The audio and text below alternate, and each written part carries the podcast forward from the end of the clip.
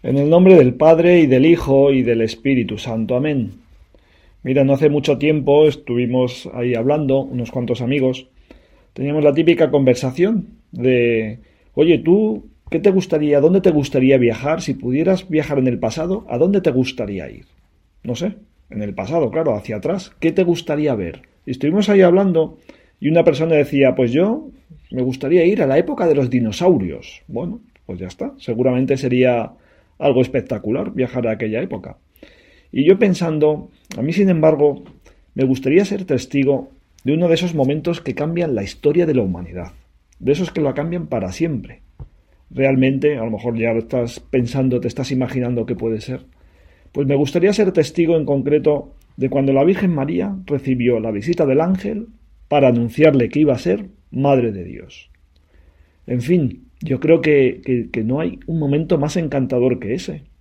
Ponte, ponte en ese lugar y estás allí, entras en la, en la habitación donde estaría ella, una joven doncella con un nombre precioso, María, a la que Dios había llenado de gracias, que sería muy guapa, no puede ser de otra manera.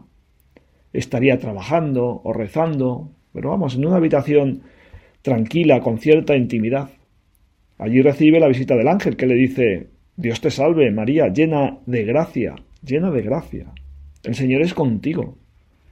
Y yo me, imagino que se sonrojaría. Se pondrían los, los, mofletes así como colorados. Pues porque no se lo esperaría, porque, porque ella es una persona que, no, se daba, no se daba importancia, una persona humilde. Iba a ser la madre de Dios, con todo lo que conllevaba aquel saludo, aquella, esa misión, que iba a ser reina del cielo, y sin embargo, pregunta, ¿qué significaba aquel saludo? Se pregunta ella. No sé, es como el ejemplo de humildad más claro que podemos encontrar.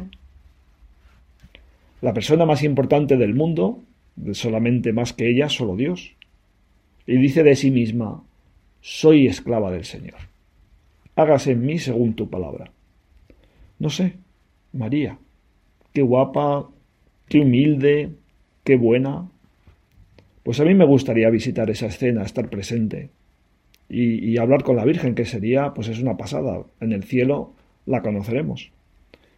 Y aquí, pues no sé, nos miramos nosotros mismos y somos muy normalitos, ¿eh? todos somos muy, muy normalitos y vemos que, que de eso de humildes a lo mejor nos falta un poquito, que basta que nos salga bien una cosa, una buena nota en el examen, no lo sé, un buen partido, que la gente nos diga algo bueno, que, bien has hecho esto, no lo sé, para que vayamos de creídos, ya, ya y pensemos, ¡buah! Soy que importante soy, que, ¡buah! Un poco chulitos, un poco soberbios, no lo sé. Y eso es muy cansado, ¿eh? Eso es muy cansado. El darse vueltas, el pensar que uno es mejor que otro porque, no sé, porque hace mejor algo. Pues es un poco cansado. Porque los soberbios son, no sé, los que dan siempre vueltas están pensando en sus, en sus cosas, mis intereses, lo que yo quiero, mi buen resultado, yo, yo, lo que me apetece, mi, mi. Al final ese es el soberbio. ¿No es molesto hablar con alguien que esté todo el rato hablando de sí mismo y que tú intentes, no sé, colar, algo, colocar, pues contar también de, de, tus cosas? Y él le da la vuelta y le dice, ¡buah! Eso no es nada. Pues yo... Bueno, a mí me ha pasado alguna vez. Cuentas a un amigo por ejemplo, estuve celebrando mi cumpleaños en un burger y te dice tu amigo o tu amiga, buah, pues yo cuando celebré el cumpleaños, mis padres me llevaron a un restaurante, me regalaron no sé qué, a mí, a mí, a mí, yo, yo, yo. Mira, ojalá fuera una caricatura esto que te cuento, pero sí que hay algunas personas así.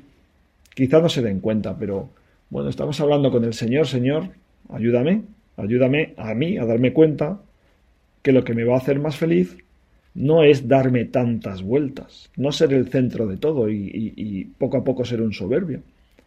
Claro que tenemos muy buenas cosas, muchas. A lo mejor, no sé, a lo mejor eres inteligente, a lo mejor eres guapo o guapa, a lo mejor juegas bien, fantástico, fantástico. Eso no es para creerte mejor que nadie. Son dones para poner al servicio de otros. Es camino de felicidad si vamos por esa línea, de verdad. Mira, si volvemos a la historia de la Virgen, piensa qué hizo ella cuando se fue el ángel. Quizá una persona soberbia podría pensar, bueno, esta es hacer un poco de ficción.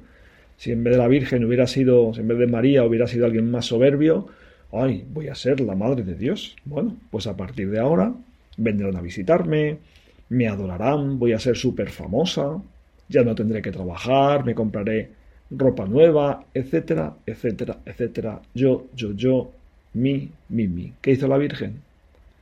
Se puso a preparar un viaje, un viaje para ir a casa de su prima Isabel, que estaba muy lejos, que era muy trabajoso. ¿Por qué? Porque necesitaba ayuda. Se olvidó de sí misma. Eso es humildad, pensando en los demás. Qué ejemplo, de verdad. Mira, yo te pongo, si quieres, un consejo, un reto, o como quieras verlo, algo que te ayude a ser un poquitín más humilde, pues es que, pues eso, cuando estés conversando con un amigo, con otra persona, pues le preguntes por sus cosas, te intereses de verdad. Claro que a todo el mundo nos gusta contar lo que hemos hecho. Muy bien, cuenta, pero también pregunta, pregúntale qué ha hecho este fin de semana, este el otro día, pregúntale por sus cosas que le gustan. En vez de querer colocar, colocar tu rollo, pregunta un poquito. Yo creo que eso nos ayudará. Bueno, Santa María, que ella nos ayude a darnos cuenta de que todo lo bueno que poseemos es un don de Dios, para hacer felices a los demás, y por tanto, un camino para la propia felicidad. Así sea, en el nombre del Padre y del Hijo y del Espíritu Santo. Amén.